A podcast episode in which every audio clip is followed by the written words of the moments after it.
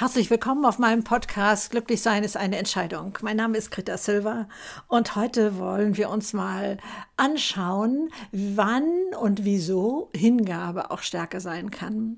Hingabe war ein Wort, mit dem ich mich sehr schwer getan habe.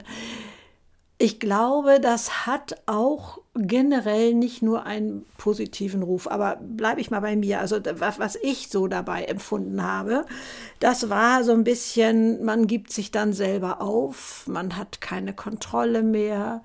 Ähm, es ist das Gegenteil von Freiheit. Also ich hatte das ganz, ganz seltsam belegt.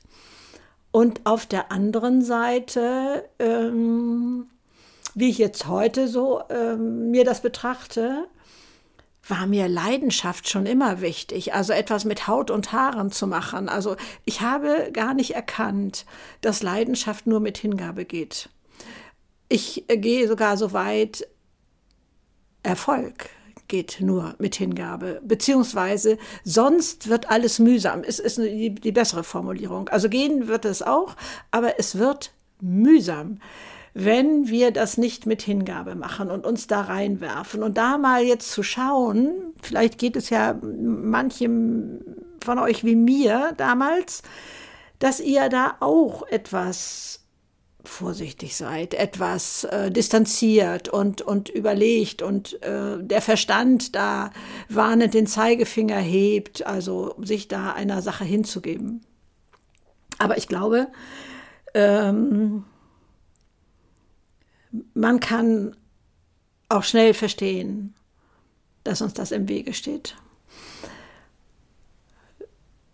Ich habe ja begreifen können, auch von dieser amerikanischen Forscherin Brené Brown, also wenn ihr die mal googelt, Verletzbarkeit Brené Brown ähm, äh, und ihre TED Talks, äh, wo sie ja innerhalb von 20 Minuten klar macht, wie kostbar Verletzt, äh, Verletzbarkeit ist dass das auf der einen Seite das ist, was uns Schmerzen bereitet und Scham und Hilflosigkeit und was weiß ich nicht alles, wir werden verletzt.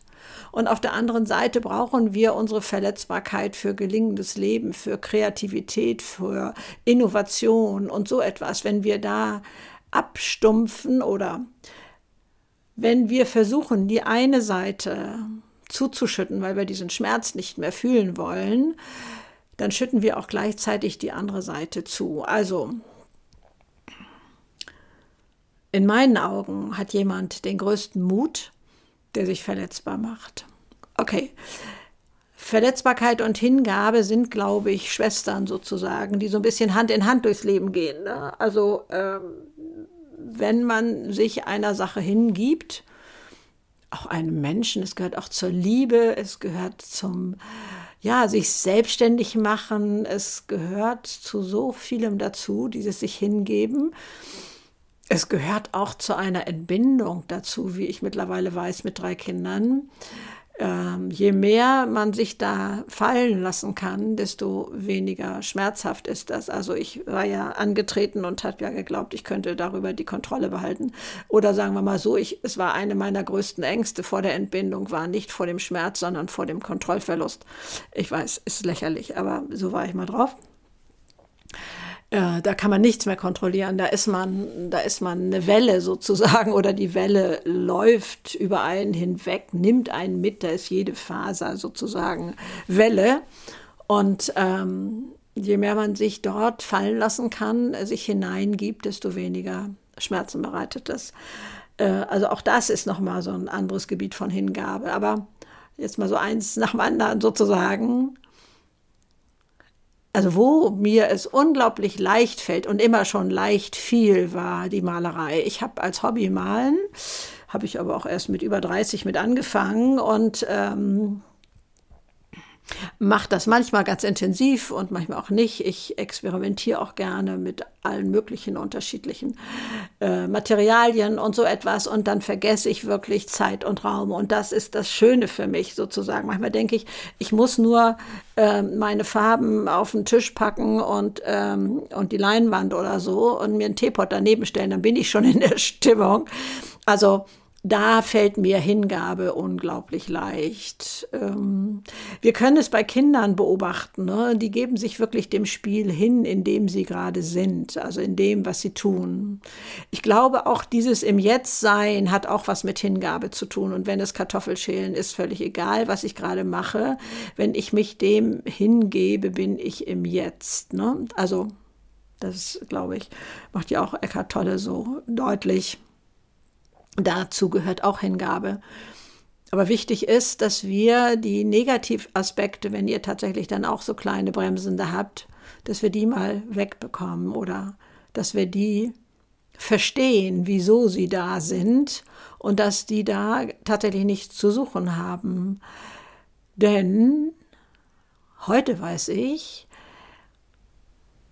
mein ähm, mein Greta Silva Projekt, sage ich mal, also das, was ich hier jetzt sozusagen äh, mache, hat meine ganze Hingabe. Da bin ich wirklich mit Haut und Haaren dabei. Da macht mir alles Spaß. Da ist alles im Flow. Ähm, völlig egal, was das ist, ob ich da Texte schreibe oder Podcast aufnehme oder Filme erstelle oder Mails beantworte oder so etwas. Das ist meine Welt. Da kann ich mich reinschmeißen. Und wenn das der Fall ist, glaube ich, dann ist Hingabe eine ganz tolle Triebfeder. Dann ist das so ein bisschen wie ein Trampolin unter den Füßen. Und wenn du mal schaust, wo in deinem Leben hast du Bereiche, spielt im Moment mal gar keine Rolle, ob das ein Hobby ist, ob das ähm, ja, meinetwegen auch was am Computer ist äh, oder wo auch immer oder auch Gespräche mit der Freundin oder wo auch immer. Wo bist du ganz im Hier und Jetzt? Wo vergisst du Zeit und Raum?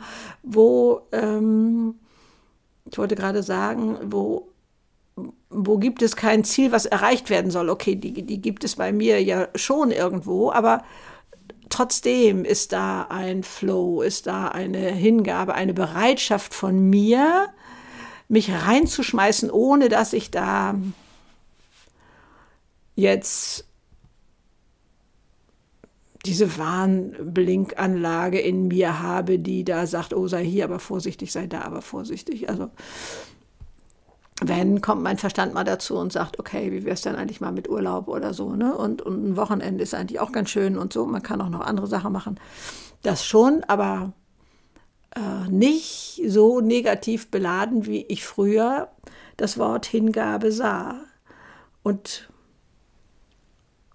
Hingabe in meinen Augen geht nur mit offenem Herzen. Und ich glaube, wenn wir mal schauen, was brauchen wir sonst, wenn wir diese Hingabe nicht haben für unseren Job, sage ich mal? Was brauche ich dann? Dann ist es in meinen Augen Disziplin zum Beispiel, wo ich dann etwas ähm, ähm, durchziehe, weil ich das Geld brauche, weil ich meine Gründe habe, wie auch immer.